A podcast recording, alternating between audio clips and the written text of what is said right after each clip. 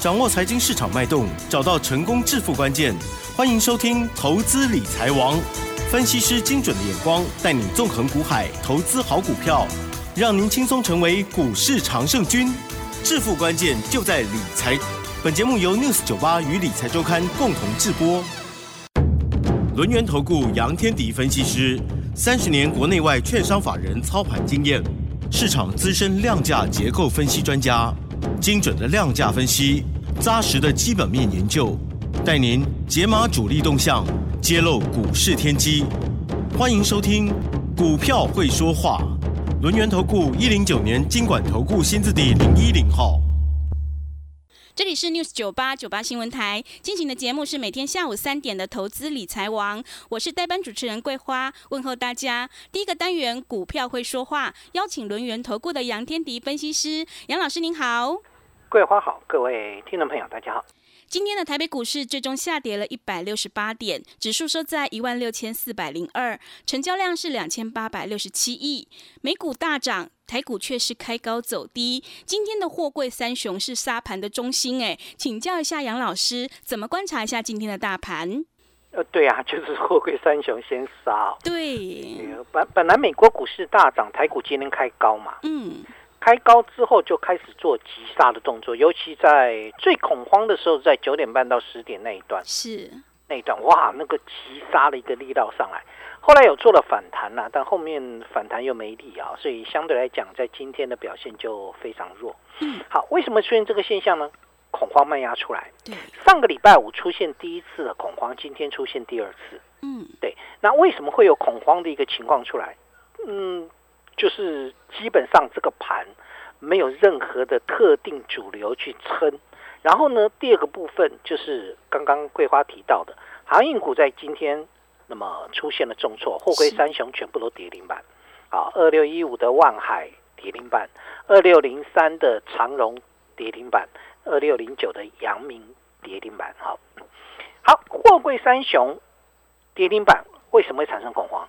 因为市场的投机力之前挤在航运身上，啊，原先认为他们在拉回的过程当中，像是万海在做拉回，呃，从三百五十三啊，这个一路跌下来，跌下来之后，曾经一度在破两百的，在两百块左右的时候做了一个止稳的一个动作，这一波的下跌就是第二波的一个下杀了哈，所以我想，短线呢上面来看的话，航运的部分，货柜三雄在做急跌赶底。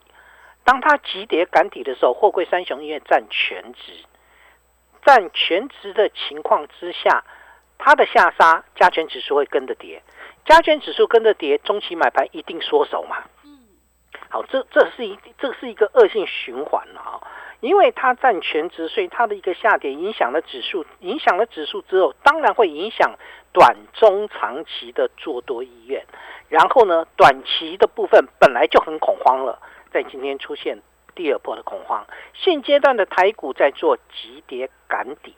好，一般我们在讨讨论急跌赶底的时候，我们当然知道它就准备要做最后的落底，但落底之前就是黎明前的黑暗是很很黑的嘛，所以相对来讲，它会出现了急杀的动作，这一部分会清一些融资余额。好，所以大致上来看的话，就是台股的部分，因为出现了比预期当中的弱势。所以出现了一个急跌恐慌的一个现象。好，在这种现象之下的话，好股票、坏股票都一样。好，没有所谓谁会比较好。好，那个也就是说，业绩股、投机股都一样。你只要筹码面、呃，短线的一个恐慌氛围很强的话，那个股价是没有办法止跌的。到最后会出现以跌止跌，在还没有以跌止跌之前。它的股价会一路的向下探底，所以现在要做什么动作？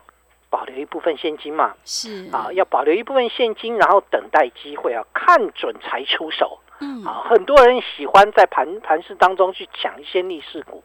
我跟各位报告，这个逆势是不可靠的。是好，一般来讲，在跌势的过程当中，抗跌股会补跌，逆势会不可靠。我举个例子啊。逆势股上个礼拜五四一九二的信国，好，信国的股价在上个礼拜五大涨哦，创新高。好，上个礼拜五的信国是大涨了八点七个百分点，创新高。然后呢，今天跌停板。大大家有没有注意到，上个礼拜五信国很强呀，股价创新高，今天会跌停板。啊，那你说啊，那个那个是传产股，那个是生技股，好啊，好啊，好，那没有关系。那电子股当中做电池的五二二七的利凯，上个礼拜五的时候逆势上涨了三点二趴，今天盘中打到跌停板。啊，你有没有发现到逆势是不可靠的？对，为什么逆势不可靠？你你像那个安吉也一样哈，这个六四七七的安吉，安吉在上个礼拜五的时候是大涨了八点六趴，今天重挫五点七个百分点，盘中差一点打到跌停板。好，我告诉各位为什么会出现这个现象，因为大家都抢短，你看到的强势股，很多人都看到了，强势股一个人抢，两个人抢，十个人抢，所以它在当天会很强。那当天很强，隔一天呢？这些强短的买卖要干嘛？他要卖啊，嗯，他要卖。所以如果说当天的强势股，那这个短线客进来，隔一天这个有点类似隔日冲大户的概念一样，我们称之为隔日冲小户吧。很多的散户朋友，要么就在当天做冲冲销的一个动作啊，不然就是今天买，我明天想卖。那如果是这样，那当天强的隔一天呢？除非你有更大的买力把它推上去嘛，啊，否则一般来讲就会拉回。好，这就是我该谈到为什么逆势不可靠，因为大家都抢短。好，这是指的是小散户的部分，好，或者是一般买盘的部分。那个大主力也一样啊，你抗跌、抗跌、抗跌、抗跌，到最后会补跌。听到没有？你你们要了解到一个观念啊，我不想。不是跟各位谈说啊多恐慌，我没有要告诉你很恐慌，我只告诉你现在的部分，你不能去选择那个抗跌的股票，嗯，你也不可以选择当时很逆势的股票，除非它基本面很好，是，或者它落底完成了啊，譬如说它已经跌下来了，当它跌下来之后呢，回到合理的价位区或者价值超跌，这个时候的逆势股才有效哦，嗯，而不是纯粹炒筹码。我问各位一件事情了啊。五二二七的利凯没有错，上个礼拜五非常强，逆势上涨，今天会碰到跌停板，为什么？因为从头到尾都在亏钱啊！你知道它的亏损，这是一家亏损的公司嘛？嗯，所以我们在做的过程当中，一定要了解到这个方向啊，就等于说，呃，我现在要观察的部分，当然有一些业绩股要止稳。好，那。在谈业绩股止稳之前，我要跟各位谈的就是逆势不可靠这个这个状况。嗯，换句话说，你抢当时的逆势股，当天的逆势股，隔一天如果你要站在卖方，假设没有人在接呢？对，真的没有人接就没办法做了。那它它就会出现所谓的逆势不可靠的现象嘛？就是今日强明天弱嘛？对，好。那另外一种抗跌补跌，抗跌补跌会抗跌一大，我们台股已经跌了一大段了嘛，从一万八千点跌跌到剩下一万六千点，跌了快两千点，所以台股已经跌了一大段。那台股跌了一大段的情况之下的话，会抗跌的股票代表什么？有大咖在里面嘛？嗯。可是如果指数一直跌，一直跌，一直跌，除非你大咖很有钱。是的，对。啊，你总要让人家换手嘛？因为散户会怕嘛。当恐慌卖压出来的时候，散户会怕。当散户怕开始认赔杀出的时候，你主力除非很有钱把它接走，否则一般来讲他会什么？他会弃守，或他根本守不住。嗯，一定会出现这个现象嘛。如果当他守不住而弃守的时候，你抗跌的股票那个补跌起来那个压力很大。是啊，那个补跌的压力很大。不要说它结束，不是说它结束了。但是它补跌的压力很大的情况之下，我问各位啊，那你要总要等它回稳之后，那主力才会进来吧？它不可能这个时候逆势在这个这个大盘跌的过程当中一直去抗跌，的不太可能。所以呢，你可以看哦，比较比较标准的，像是六一零四的创维，创维非常标准，就是一只呃非呃这叫大主力概念股。然后呢，股价本来都很抗跌，好，那然后呢，开始在上上周的上半周开始有点撑不太住了，嗯，然后呢，这个今天出现了跌停板，好补跌下来哦，哦，这个补跌的压力很大啊，从一百将近一百六十块跌到今天的补跌一百二十一块，那个跌掉四十块哦，那个跌掉四十块，所以为什么这个地方的一个结构不只是创维是这样，二四八六的尾权那个一拳也是一样啊，一拳也是本来抗跌抗跌抗跌，崩个开始今天出现补跌，好，今天也碰到跌停板。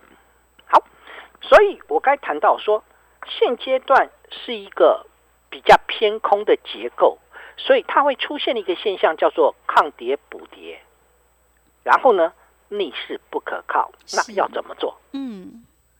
你现在要做的就是我该谈的哦，你不是任意在盘中当中去找什么，找那个抗跌或逆势的股票去做做强劲的动作。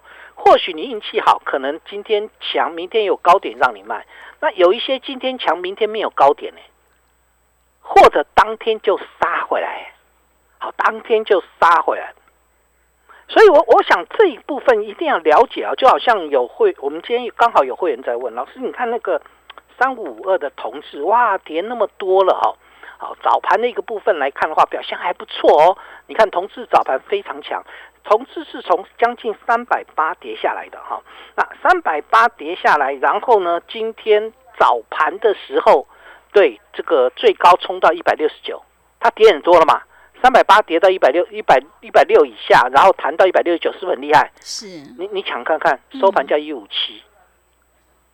如果你抢到一百六十九，收盘价一百五十七，你你们现在懂吗？就等于说，有些股票它可能在短期间会类似我该谈到说，呃，或许它止跌了，但止跌你买进去也是为了明天要卖嘛，啊，你不如现阶段就保留现金等啊，我们等它真正的这个止跌讯号出来，不盲目抢短，等止跌讯号出来，看准再出手嘛，是，对吧？看准再出手嘛，而不是盲目的去做一个抢逆势股的一个现象。是，所以我刚才谈到说，比较重要的关键点就是现在出现了抗跌补跌，其实也不用太担心啦，因为股价走势在走到末端的时候，抗跌股就会出现补跌。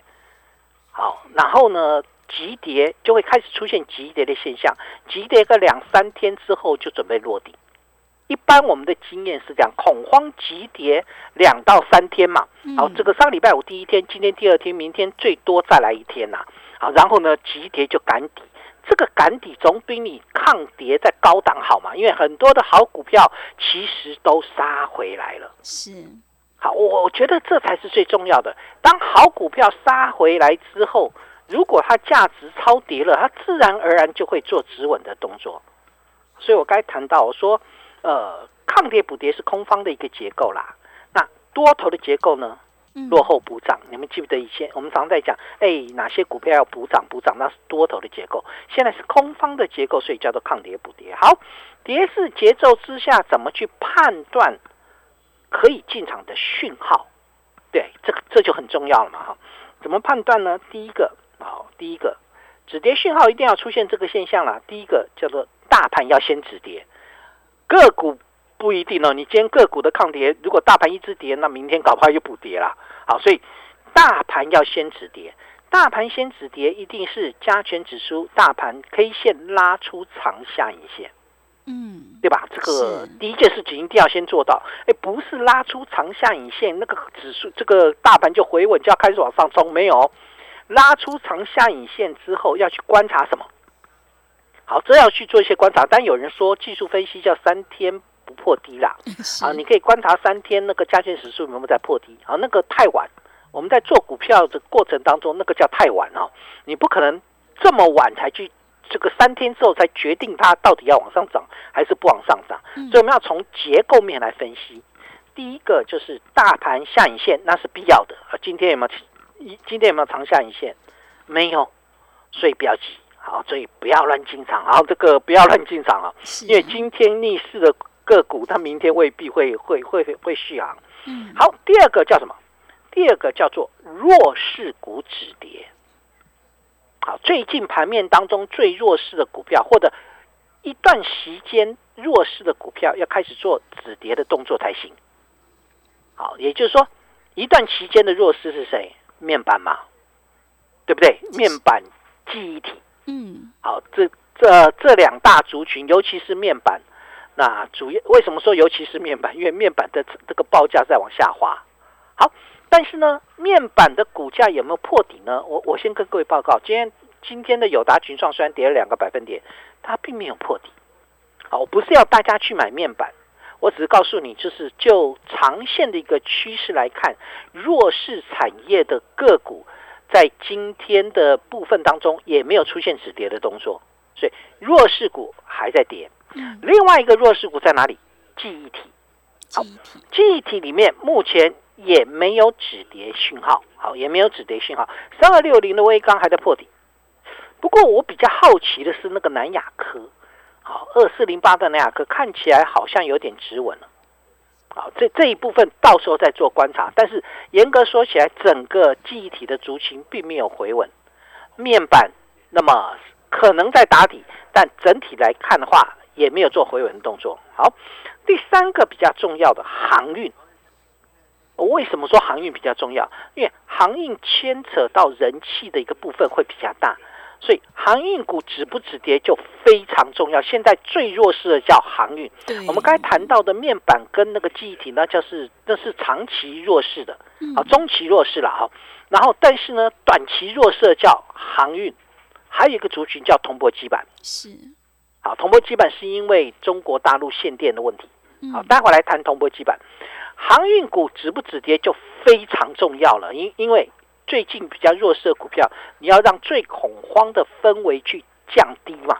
所以航运股，航运股里面就是货柜三雄。好，二六一五的万海，二六零三的长荣，二六零九的阳明。好，大家会问说，航运股怎么会跌得那么惨？那是因为之前给他期待太高，是好，现在可能就是你的期待就是落空了嘛，所以运价的部分已经开始做下滑的动作，然后呢，运价也没有再往上涨了，所以大家就这个一一旦出现沙盘，大家要恐慌了。别忘喽，别忘一件事情，万海从三五三跌到一六五了，对，它有没有跌一段？有，已经腰斩了。是，对，已经这个有腰斩吗？三五三到一六，差不多。有有有有腰斩的，超过这个跌了跌了一半以上。是。好，第一个，他我先告诉你，你很恐慌，没错。嗯。我我也没航运，但是我告诉你，你它已经跌一半了，它已经腰斩。第二件事情，航运的运价下滑没错，但是呢，运价目前是不是仍在相对的高点？嗯。对它下滑没错了，它没有办法再创新高，但它造成它股那个什么运价跌到最近期的那个所谓的长期的低点吗？不是嘛？它只是运价没有在创新高的下滑而已嘛。好，适度的下滑，但跌幅还蛮大的，跌两成。那但相对来讲的话，那股价呢已经腰斩，有有没有短期超跌？嗯，有吗？有，有啊，这个绝对有啊。是，我不要你去抢航运，但是我认为航运股的落底就是大盘的落底。是，所以我要谈的是这个东西。好，第三个，我刚才谈到说，除了航运之外，铜箔基板哦，铜箔基板非常重要。